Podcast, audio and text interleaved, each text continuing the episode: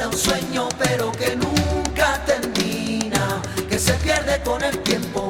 Y buscaré, oye, pero buscaré. No estamos locos, que sabemos lo que queremos. Vive la vida, igual que si fuera un sueño, pero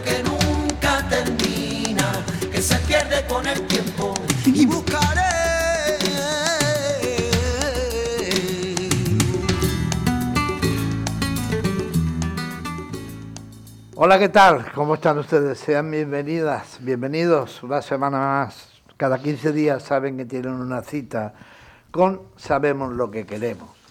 Yo quiero empezar este programa en nombre de todo el equipo, sobre todo de mis compañeros, de mis dos compis, porque mm, el esfuerzo y el trabajo que se realiza durante dos semanas para que este programa salga adelante, evidentemente eh, el equipo que formamos, gracias a ellas es posible.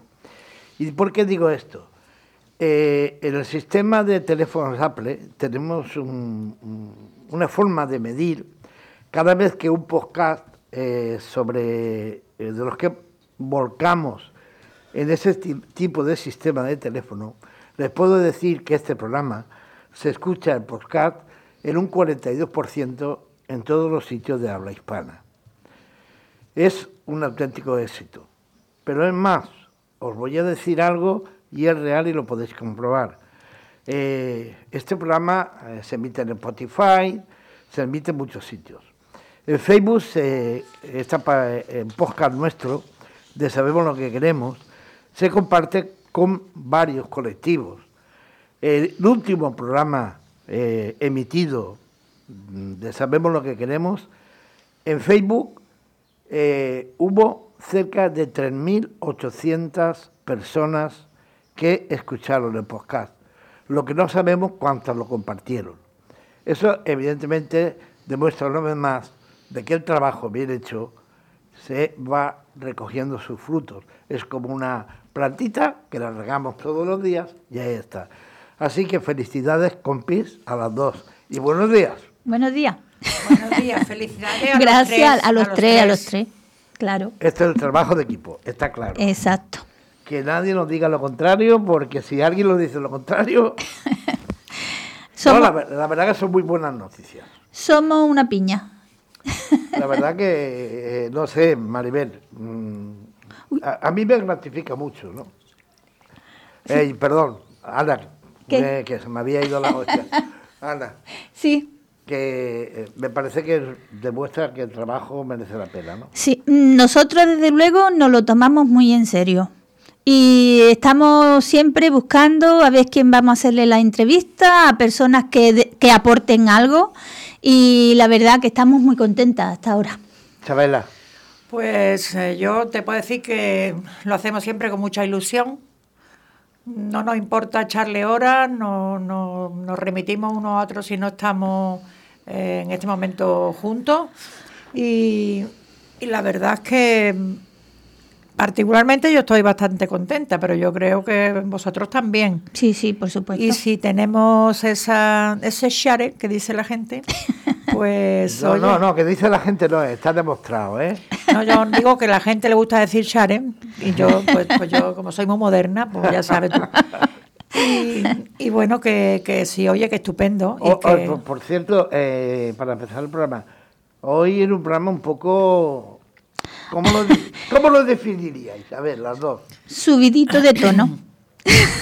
Bueno, yo lo definiría como un programa erótico, sensual, sexual, todo eso. Y, y también Y para con muy buen gusto, además, eso y sí, ¿eh? también una parte también para educar sexualmente a muchas personas que que no Sí, un poquito de información de cómo va la historia, porque a veces se confunden muchas, muchos conceptos. Eh, pues vamos a empezar con un poquito de, de música. A ver qué les parece a ustedes este tema. ¿Qué les recuerda?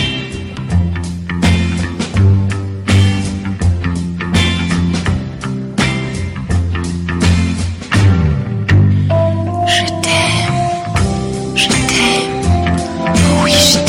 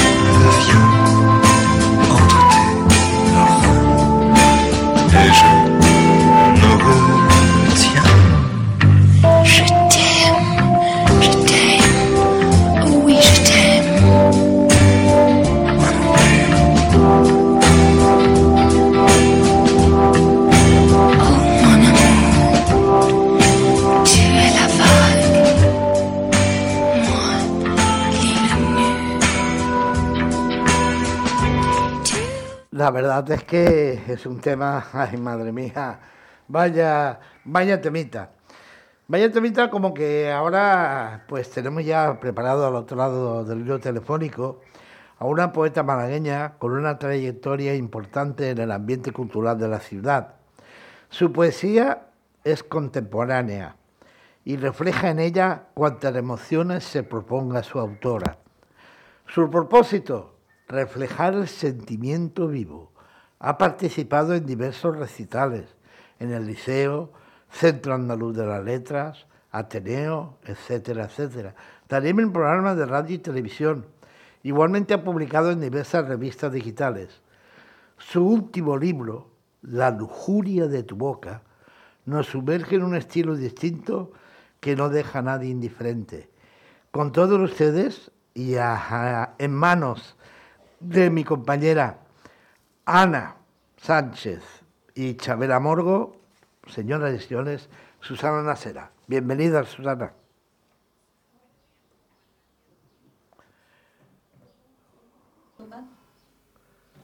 A ver, compañera. Perdonas, ¿Qué pasa? ¿Que no la escucháis? no le escuchamos nada. ¿Cómo que no escucho? A ver. No, a ver. Si es posible que no, no escuches, Susana, tú tampoco. Muy mal, muy mal. A ver, eso ya es un problema técnico. A ver, Vale. Susana, yo te escucho perfectamente. Nosotras no. A, a- a ver, ¿ahora, ¿ahora lo escucháis mejor? A ver, a ver, y no es, posi- no, no es posible, pues, y yo escucho perfectamente a Susana. No entiendo el por qué no, no la escucháis perfectamente. A ver el volumen. Eh, no, no tiene que ver con el volumen. Compis, No. no. No, no, si yo te escucho perfectamente. Estas son las cosas del directo, ni más ni menos. A ver. A ver ahora. A ver. A ver, Ana, habla porque yo... Hola, hola. Yo a ella no. Tú a ella no la escuchas. No. A ver. Bueno, Eh, pues, vamos, a, Vaya, hombre. Vamos a intentar hacer una cosa. Eh, no cuelgues, Susana, vamos a... Que no, que no, que no cuelgues, que no te vayas. Vamos a poner un, un poquito de música mientras intentamos solucionar ese tema, a ver.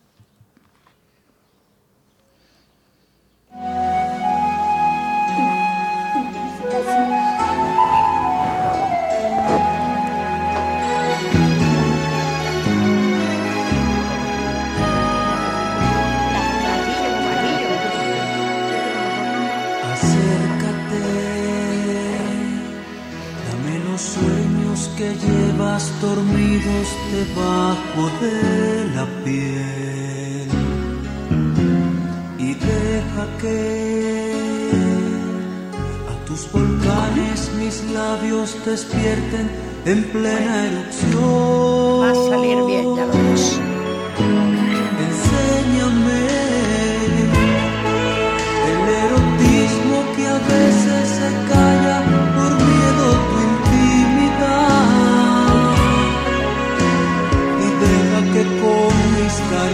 alcances la dicha que te haga vibrar. Déjame enseñarte lo que tu piel no sabe. Déjame que te rinda, déjame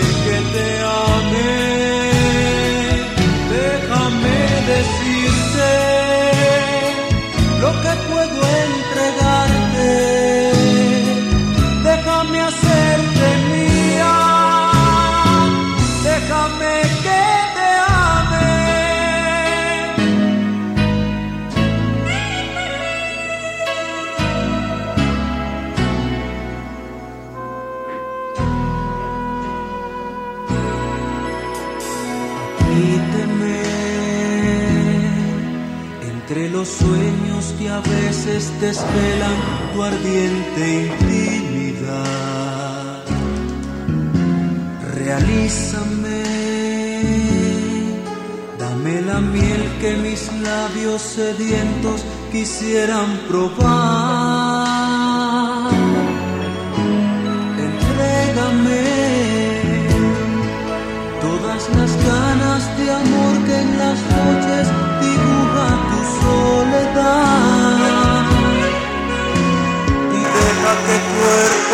cuerpo tus sueños prohibidos haré realidad. Déjame lo que tu piel no Bueno, por Hola. fin, hay que ver lo más, lo más fácil. Es que eh, estas son las cosas que tienen en directo. El directo es lo que tiene, las cosas del directo. ahora. Ahora, ahora, ahora sí te escuchamos. Ahora, ahora sí, ahora sí lo, la escuchamos perfecta.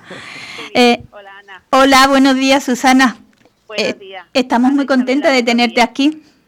Sí, yo también estoy muy contenta de, de estar en vuestro programa. Y perdona que es que las cosas del directo y la electrónica, hay veces que se meten los duendes y no hay manera.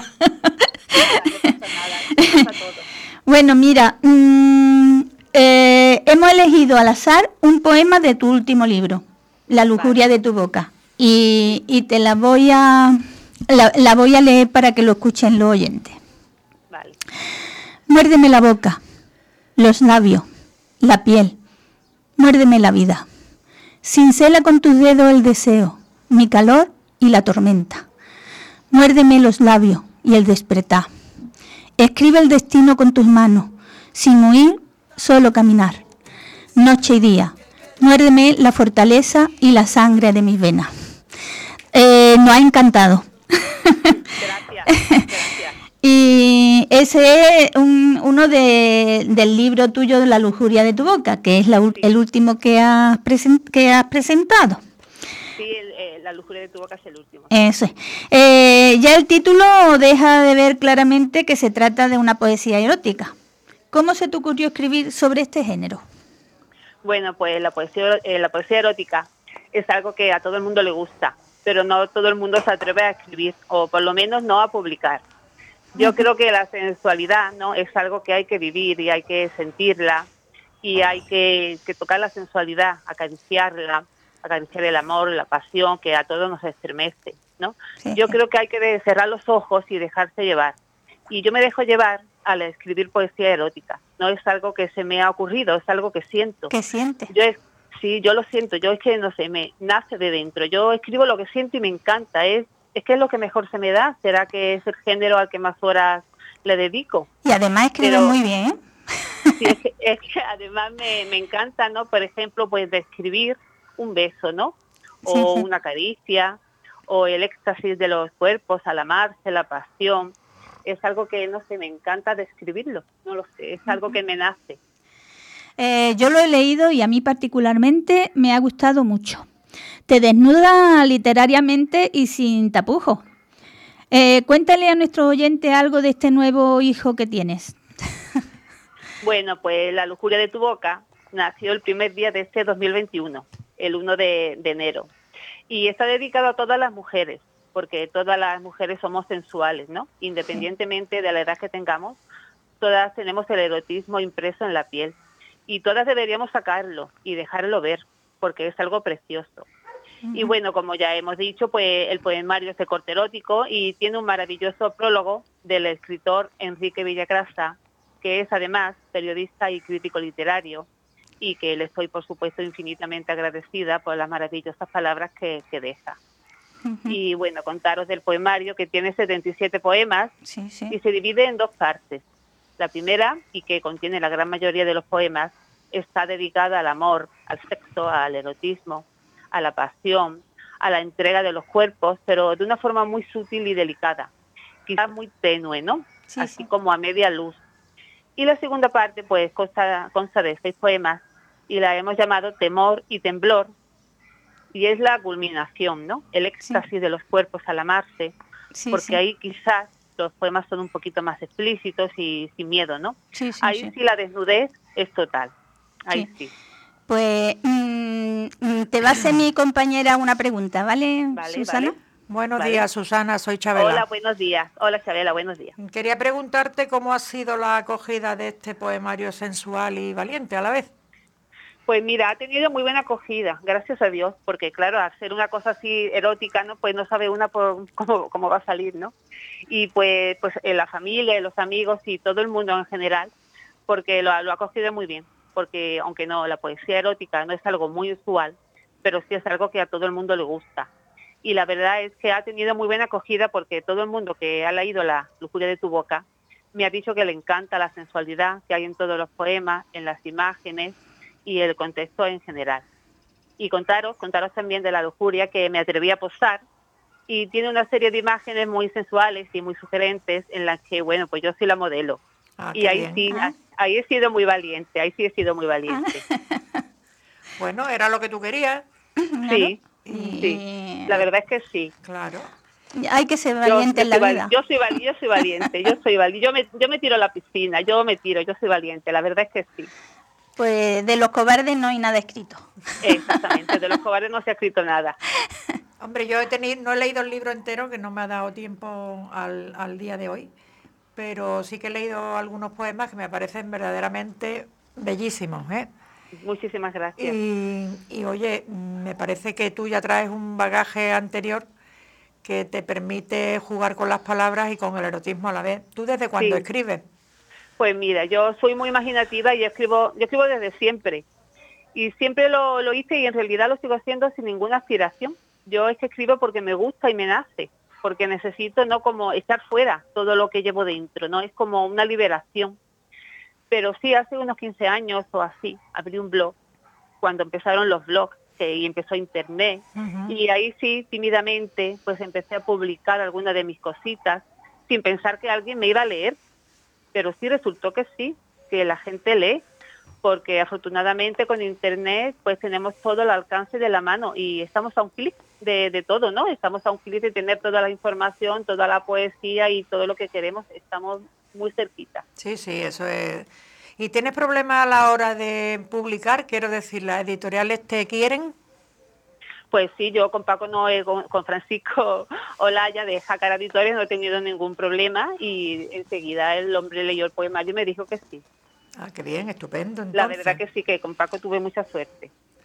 Te voy a dejar con Ana, pero no antes, no sin antes decirte que muchas felicidades. ¿eh? Muchísimas Y- gracias. Y que eres, eres valiente, pero que a mí me parece que tienes muy buen gusto. Sí. Pues gracias, muchas gracias. Mm, Susana, ¿a qué poeta sueles leer? ¿Tiene alguno en particular que sea tu poeta de cabecera? Pues mira, yo me, me gustan muchos. Por ejemplo, me gusta mucho Alejandra Pizarní, que nos deja siempre el corazón así encogido, con Sí, su sí. infinita melancolía. Yoconda Belli y su erotismo que, que te estremece. Me gusta la poesía de Gloria Fuertes, esta poesía para los niños, tan facilita, tan, sen- tan sencillita de entender, ¿no? Que, Sí, que sí. Te, te deja tan a gusto. Pues Neruda y sus 20 poemas de amor y una canción Oye, desesperada. Es que Neruda.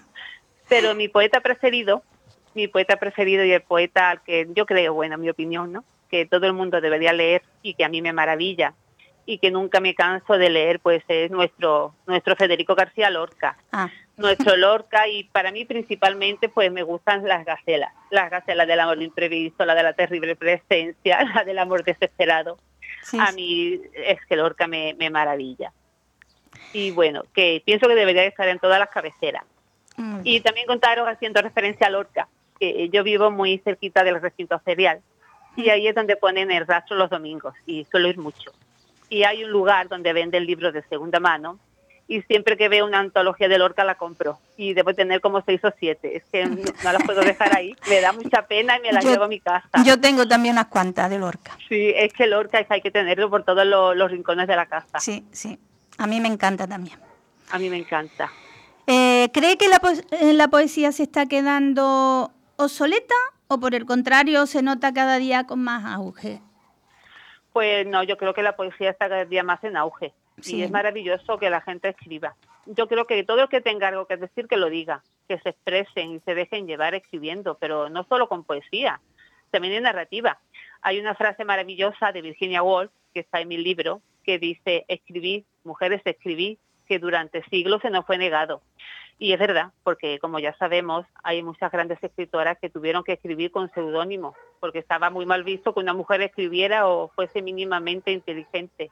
Sí, sí. Y sin ir más lejos, las hermanas Bronte, que nos dejaron Ya. a Jane Eyre o Cumbre por las Cosas y escribían bajo seudónimo. Creo que era Curren Bell, Curren Bell y Acton Bell, si no me equivoco, o algo así eran. No me acuerdo. Y sí, y, y en fin, que yo animo a todo el que quiera escribir que lo haga y que todo el que ten- tenga algo, algo que decir o quiera transmitir que lo haga, sin miedo. Eh, hay que escribir, por eso hay que ahora, dejarse llevar. por eso ahora Sí. hay más escritores que, que lectores. Sí, sí, pero bueno, eso tampoco es malo. Que eso va, no que es va. malo. Que va, eso está muy bien, porque es que tú escribes y, y, mira, es que como en mi caso me, me libera tanto escribir, me libera, yo, uy, lo echo todo fuera. Es que yo pienso que todo el mundo es una forma de desahogo, ¿no? Que todo el mundo debería de, de desahogarse escribiendo. Sí, pero sí. ya da igual que sea más bonito o más feo, es que es una liberación personal. Eh, ¿Tú sueles escribir todos los días? Pues mira, la verdad es que no, ¿No? porque la poesía se escribe cuando ella quiere y tiene que ser en el momento que ella lo decide. Me puedo sentar dos horas y el folio está en blanco y no hay manera de llenarlo. Y de pronto, cuando menos lo espero, llega la musa y me vienen un montón de ideas a la cabeza. Y ya no puedo parar de escribir en horas. Ahora Sí. sí, de, para escribir necesito música. Yo me pongo mis auriculares y me aíslo y la música y, y es mi forma de concentrarme. Pues mm, lleva la, la típica librerita y el bolígrafo en el bolso para escribir cuando llega una idea en cualquier lugar. Pues la verdad es que sí, Sí, porque ¿no? como la inspiración viene cuando le parece, pues tengo que estar preparada, Eso, porque como como me descuide lo mismo que viene se va. sí. Por eso, sí, por eso una libretita y apunto ideas y cositas que después puedo usar como referencia o dato en algún poema. Sí, es que mm, muchas veces le viene a una la idea y como no tenga ese momento algo para apuntarlo, después se te olvida completamente. ¿eh? No hace nada, vaya, tú de- piensas que era, que era y no, no te viene. Y yo y me gusta a lo mejor que voy por la calle y puedo oír, no sé, una frase de alguien que está hablando o la imagen en un cartel o yo qué sé, en la frutería mientras compro naranjas y ahí cojo y corriendo y tengo que apuntar. La verdad es que sí, porque es que ha venido y que lo mismo que viene se va. Eh, mira, he leído, he leído la reseña que te ha hecho Paco Laya y la verdad que es muy sugerente como tu libro. Igual mm, llena de elegancia y eh, vaya, te ha hecho una cosa preciosa, ¿eh? Sí, Paco, eso es, bueno, Paco, el editor de Ediciones Jácara, Sí. pues ha estado muy pendiente de todo el proceso de edición, ha cuidado mucho todos los detalles y hemos comentado muchas cosas para que el poemario quedara perfecto y a mi gusto, porque es un, porque un poemario erótico pues hay que tratarle con mucho cuidado para que no, no caiga en, en algo más feo, ¿no? Y sí, ha hecho una reseña muy bonita, magnífica, y le dedica unas palabras preciosas, por lo que yo te, le estoy sumamente agradecida. Sí. Eh, escribe sí. él también muy bien. Te va a hacer una pregunta, eh, su- mm, A Chabela. la vista de la buena acogida, ¿no? que ya vemos que ha sido estupenda, ¿cómo van las ventas? Bueno, pues las ventas la verdad que van bastante bien. De- y sobre todo contando que estamos en pandemia y que no se ha Sí, podido no se ha podido hacer presentación, pues la verdad que, que sí que va bastante bien. Me También con, Mm. con el poquito tiempo que tiene el poemario, que lo que tiene son ni, ni cinco meses, pues la verdad que sí, no me puedo quejar. Qué bien. Y sí, poquito a poco. Pues eh, deberías de decirle para los oyentes interesados, que seguro serán muchos, dónde se puede encontrar el libro y comprar. Pues mira, se puede comprar en cualquier librería de tu barrio, pides la lujuria de tu boca y en dos o tres días pues ya lo tienes allí. Ajá. O directamente en la web de Jacar Editores o también si no en la página de todostuslibros.com te lo mandan a casa sin gasto de envío. Ah, qué Ah, bien, mira. muy bien, muy bien. Está muy bien Sí, porque... la verdad que sí, está muy bien. Bueno, Susana, se nos ha agotado el tiempo. Bueno, pues Eh, eh, ha sido un placer estar aquí con ustedes un Eso. ratito. Solo decirte que hemos estado encantados de tenerte con nosotros y, por supuesto, desearte toda la suerte del mundo con tu libro y, Y con todos y los que con vengan. todos los que vengan y, y nada, y a seguir siendo valientes. Pues muchísimas gracias, Chabela y Ana, por vuestro cariño y hacerme sentir tan cómoda. Y bueno, que felicitaros por el, por el éxito del programa. Ay, Muchas muchas gracias. Susana, Muchas muchas gracias. Hasta días, otro día. Adiós, Hasta otro día, adiós. gracias, adiós. Ay, Dios mío, me ha faltado inspiración, escuchar otro poema. ¿Por qué no me lo, me lo relatáis? Porque vamos a tener tiempo, ¿acaso? Hombre, eh, vamos tiempo de justo. Bueno, luego lo intentaré. Bueno, A- lo intentamos a- a al ver, final, al lo- final. Luego lo intentaré a ver si sois capaces de verdad de, Vale. de hacerme. Mientras, ay, Dios mío, cuando me coraje me da, cuando no me sale en estas cosas del directo y uno intenta y no le salen las cosas, pero bueno, al final saldrán. Ahí está.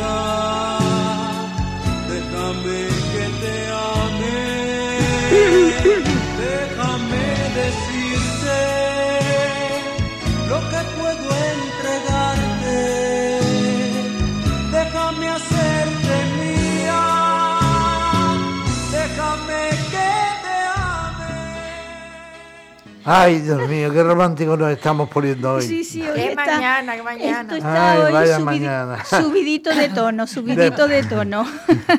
Después de la magia del poema de Susana Nasera, vamos a hablar eh, con una psicóloga y sexóloga desde un punto de vista más pragmático, que no menos interesante, sobre la sensualidad y la sexualidad.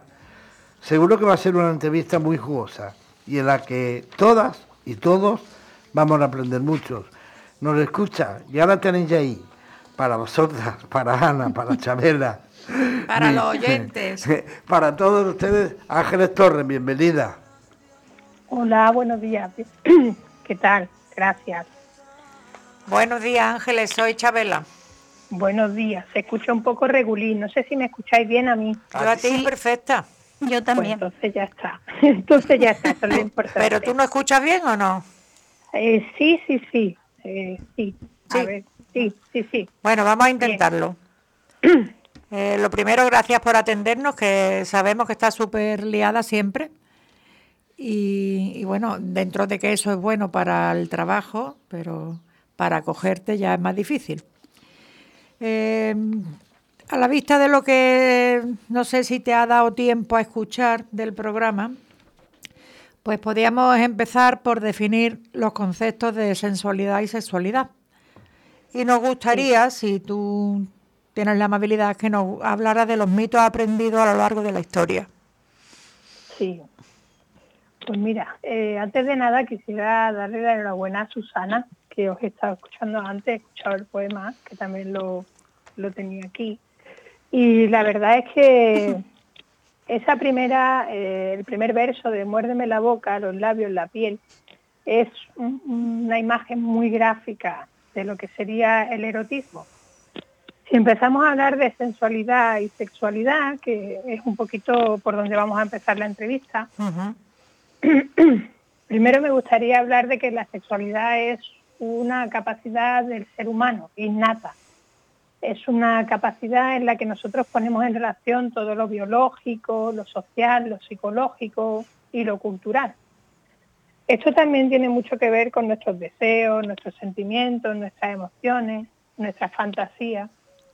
También la forma en la que nosotros desarrollamos nuestra sexualidad está muy influida y mediatizada por la sociedad en la que nosotros hemos crecido, que eso es un tema bastante importante. Yo escuchaba hablar a Susana y me ha parecido estupendo porque es verdad que a nosotras las mujeres durante muchísimo tiempo, por culpa del tema del machismo, los roles de género, se nos han tenido vetadas eh, bueno, determinadas cuestiones muy importantes para nuestro desarrollo.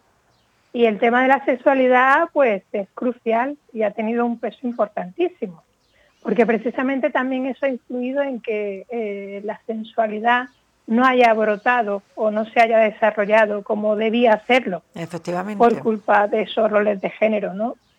Entonces, si pasamos ahora al tema de la sensualidad, realmente, ¿qué es la sensualidad? La sensualidad es una expresión del ser humano de nuestra capacidad de atraer a los demás, de nuestra capacidad de expresar nuestra energía sexual. Es decir, esa eh, concepción que podemos tener cada uno de nosotros, pues como de ser sexual, es decir, que podemos tener esa capacidad de tener sexualidad, de atraer a otras personas. La sensualidad no tiene por qué estar única y exclusivamente relacionada con lo que sería la genitalidad o las relaciones sexuales eh, como se suelen entender, que es también un término equivocado, sino que tienen que ver con una forma de actuar, una forma de vestirnos, una forma de arreglarnos, una forma de movernos, una forma de hablar. Nosotros podemos realizar cualquier actividad, pero también la podemos realizar en modo sensual, si queremos utilizar ese término. Y yo creo que el erotismo ahí, pues bueno, esa frase de muérdeme la boca, muérdeme los labios, la piel, es esta forma gráfica de ver cómo realmente se puede ser tan, tan sensual. Verdaderamente, lo, yo creo que lo ha explicado de una manera súper clara. Que todo el mundo lo entiende.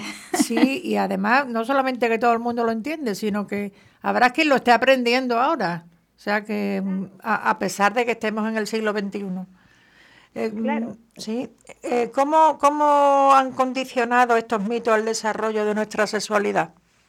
Pues mira, muy buena pregunta, porque realmente nosotros por culpa de los estereotipos de género eh, y por la educación que hemos recibido en nuestra sociedad, que como antes yo decía, marca el ejercicio de, de la capacidad sexual de cada individuo, nosotros hemos crecido en una sociedad, las personas que ahora tienen 20 años no, pero los que ya tenemos casi los 50 o las personas más mayores, eh, hemos crecido en una sociedad en la que realmente había un pensamiento católico fuerte que castigaba determinadas actuaciones y que todo lo que era eh, hablar del sexo era tabú.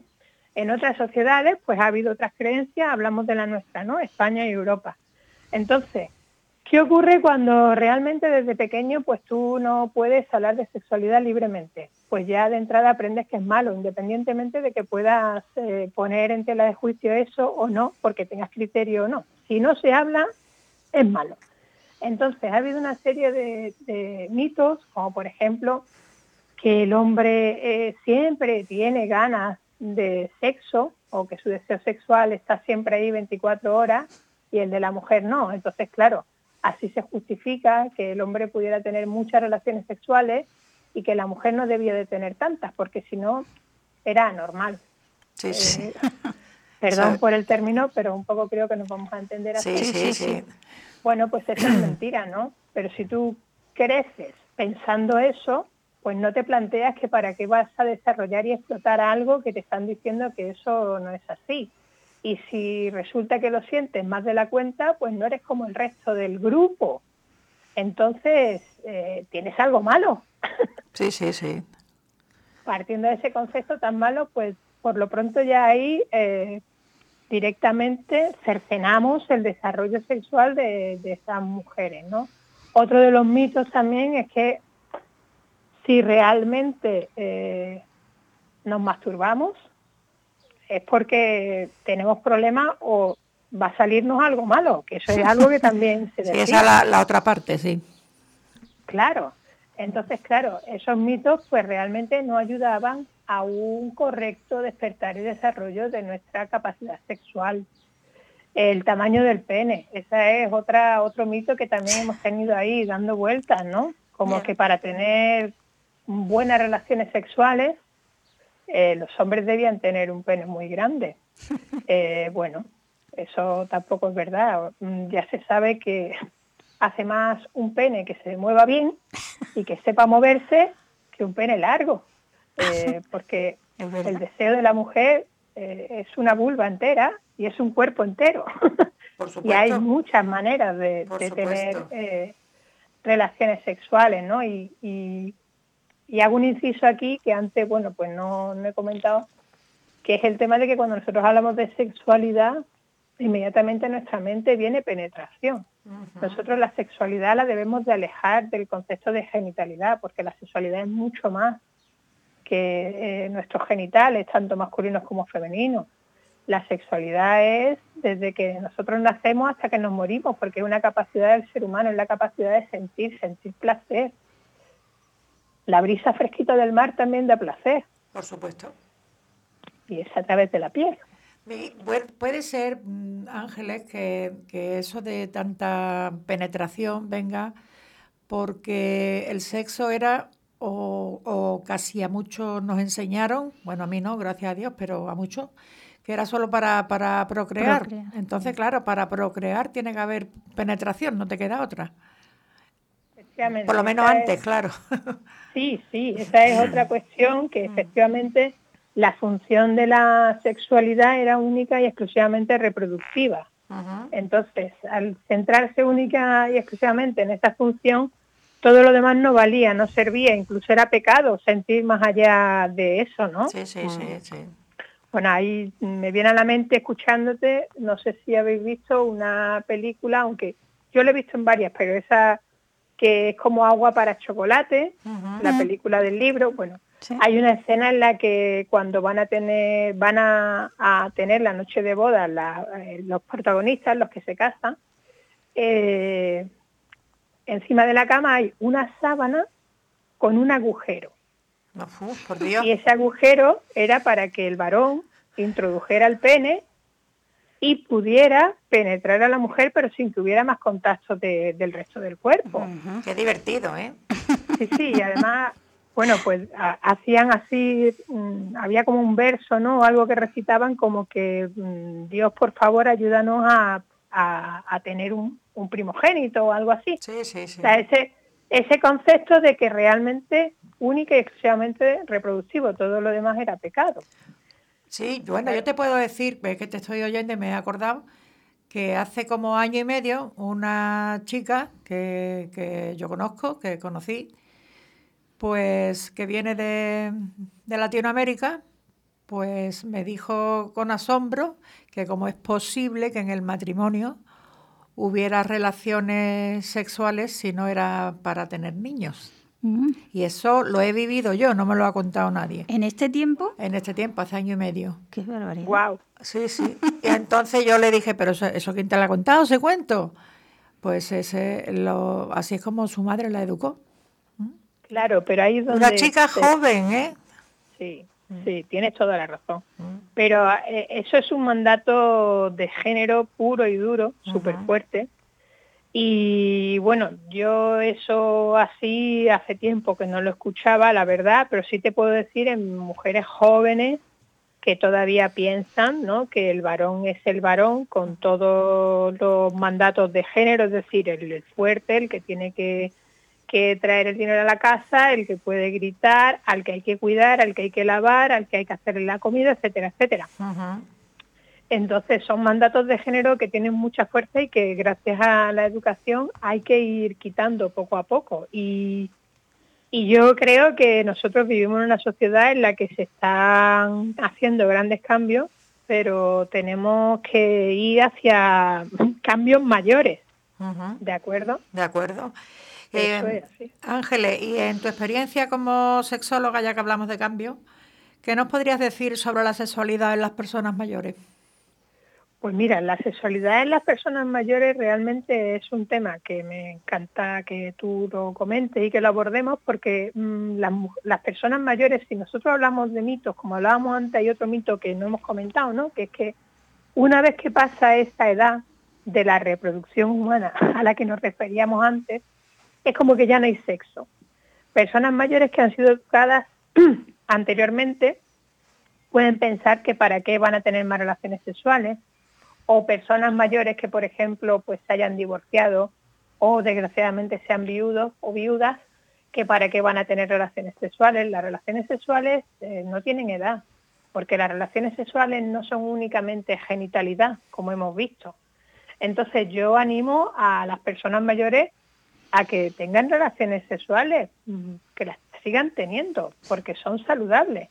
Yo me gustaría un poquito mm, hablar de un concepto que yo tenía aquí, eh, que es el concepto que tiene eh, la OMS sobre la salud sexual, porque cuando nosotros hablamos de las personas mayores, eh, realmente tenemos que tener en cuenta también que la salud es algo, la salud sexual es algo muy bueno para todas las personas, pero que también tenemos enfermedades de transmisión sexual y que también hay que saber un poquito resguardarse. Las personas mayores hoy en día, eh, cuando eran jóvenes, no tuvieron ningún tipo de información sexual. Y realmente, bueno, pues están habiendo eh, consultas eh, de personas mayores que están desarrollando enfermedades de transmisión sexual que anteriormente no hubieran desarrollado. Leo rápidamente la definición de la Organización Mundial de la Salud sobre la salud sexual. Perfecto. Dice, es un estado de bienestar físico, emocional, mental y social, relacionado todo ello con la sexualidad la cual no es la ausencia de enfermedad, disfunción o incapacidad. Y para que esa, esa salud sexual se logre, los derechos sexuales de todas las personas deben ser respetados, protegidos y ejercidos a plenitud. Yo creo que esto es importante. ¿Por qué? Pues porque también las personas mayores tienen que empezar a deshacerse de esos mitos, de esos tabúes. Tienen que empezar a disfrutar de la vida como es de las relaciones personales y de las relaciones sexuales, pues como puedan. Porque todo el mundo necesita amar a alguien y sentirse amado. Y esa época en la que ya somos más maduros, más mayores, en todos los sentidos, que ya no tenemos que criar hijos, etcétera, etcétera, no tenemos por qué pensar que tenemos que seguir así hasta que nos muramos y mucho más. Quiero decir que hay que tener eh, ganas de conocer a personas y de seguir disfrutando de tu cuerpo y de ser sensuales. Claro. De arreglarse más, de salir a bailar, de, moverse, de entrar y no pensar que, ya no tienen edad para eso. Que yo creo que eso es lo que eh, es más triste, el pues pues abandonarse como pues persona. claro. Eh, yo te, te iba a preguntar, ¿la festividad suple por sí misma la pasión de los años más jóvenes? Bueno, cuando nosotros tenemos 25 años no es lo mismo que cuando tenemos 65. Eso es así, o sea, esa energía y esa vigorosidad está. La afectividad yo creo que está mm, siempre, pero no le damos tanta importancia. ¿Cómo se le da después? Claro, claro.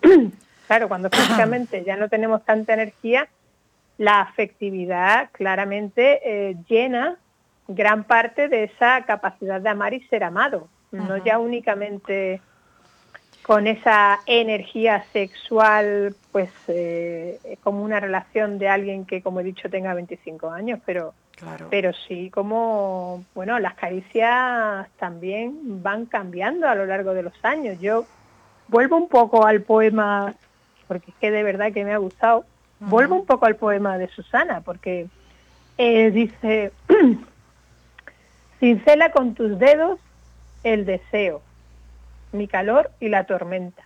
Sí, sí, es maravilloso.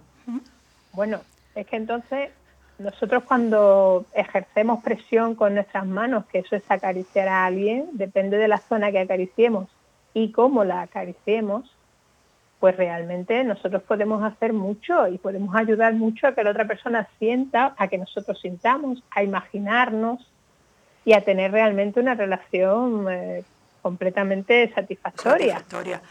Pero Ángeles, que tengo aquí a mi compañero que te quiere hacer una pregunta y está haciéndome señas.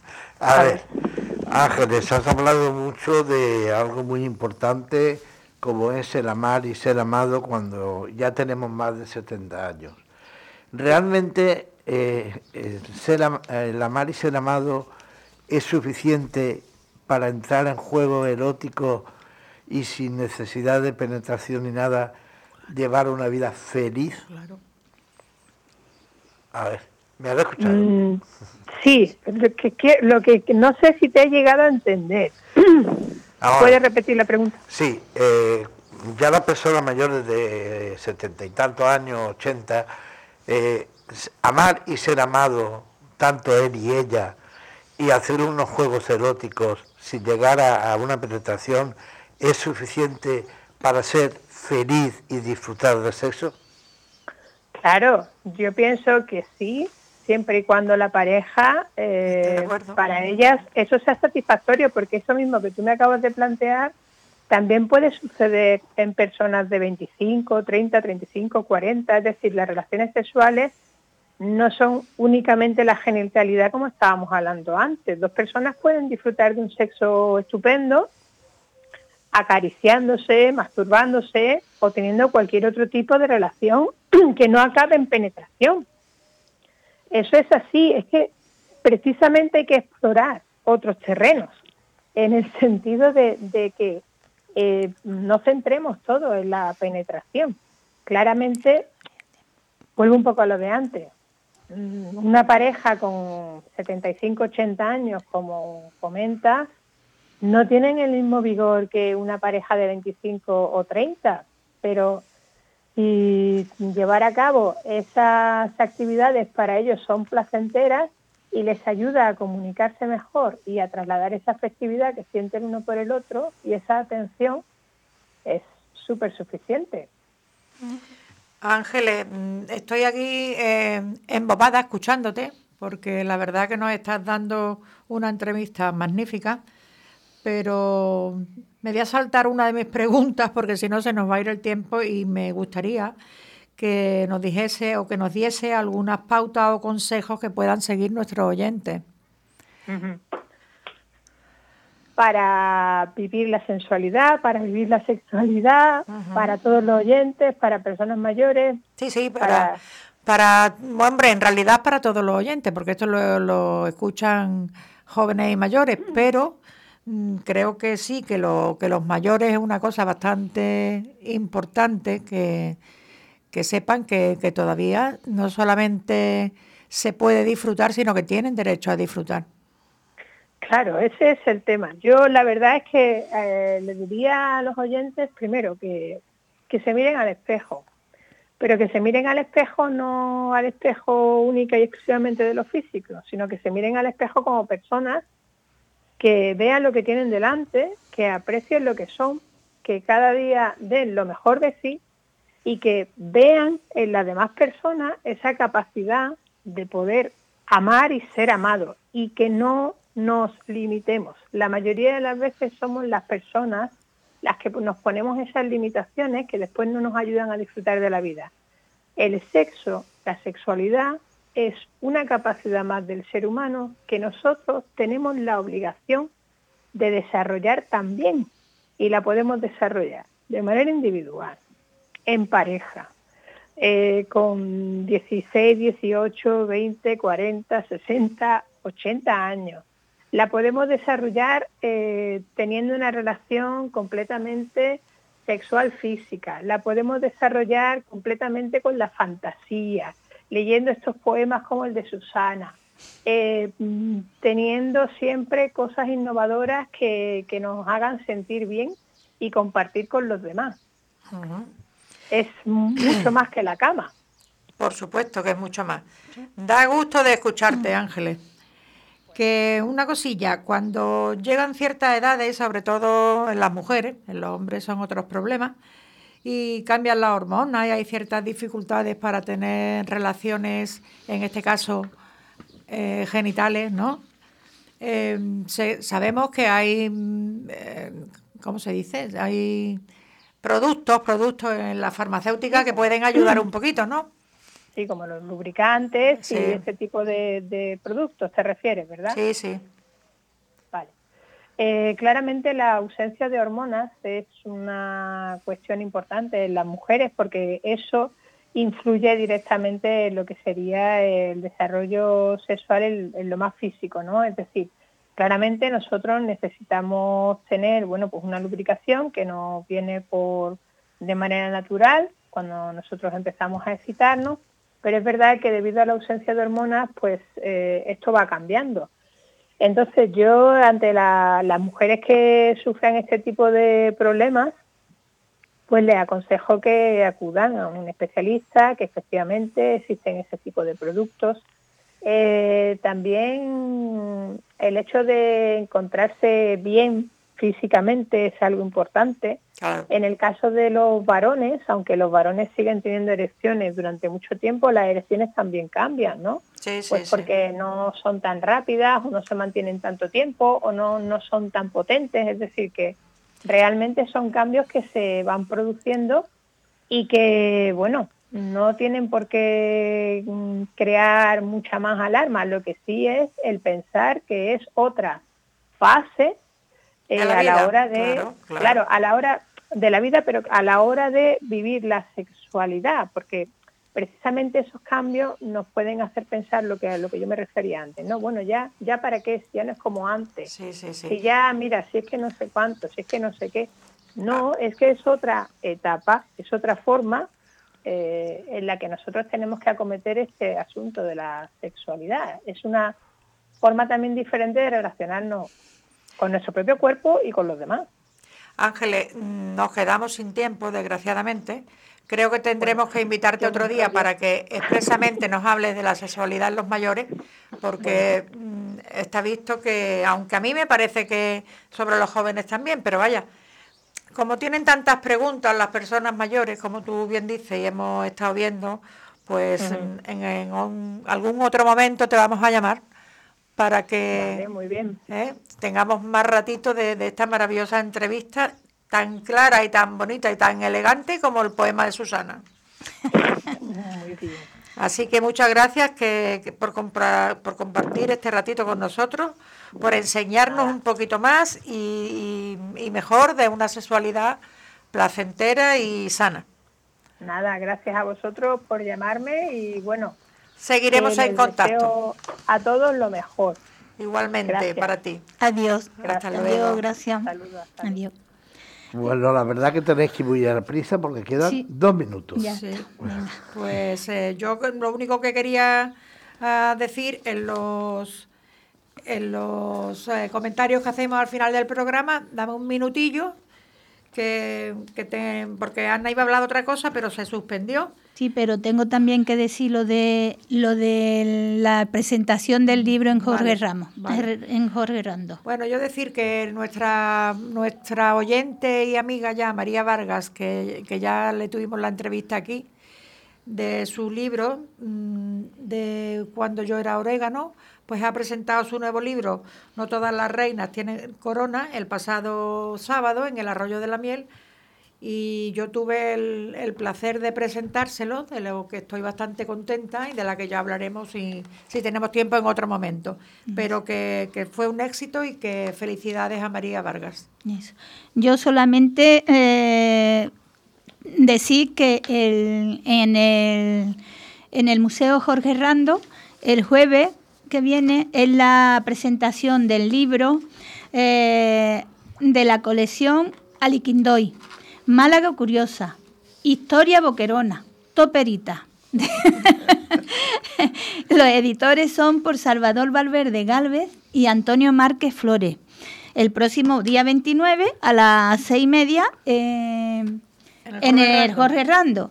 Y después que la, el, a- desde primero de mes, durante todo el mes de mayo, Antonia Lozano hace una, una exposición de fotografía mm, En la en la biblioteca. municipal de Avenida Europa. No hay tiempo para más. Lo siento, compa- compi. Ya Por está. mucho que uno quiera, se acabó. Se ha hecho corto.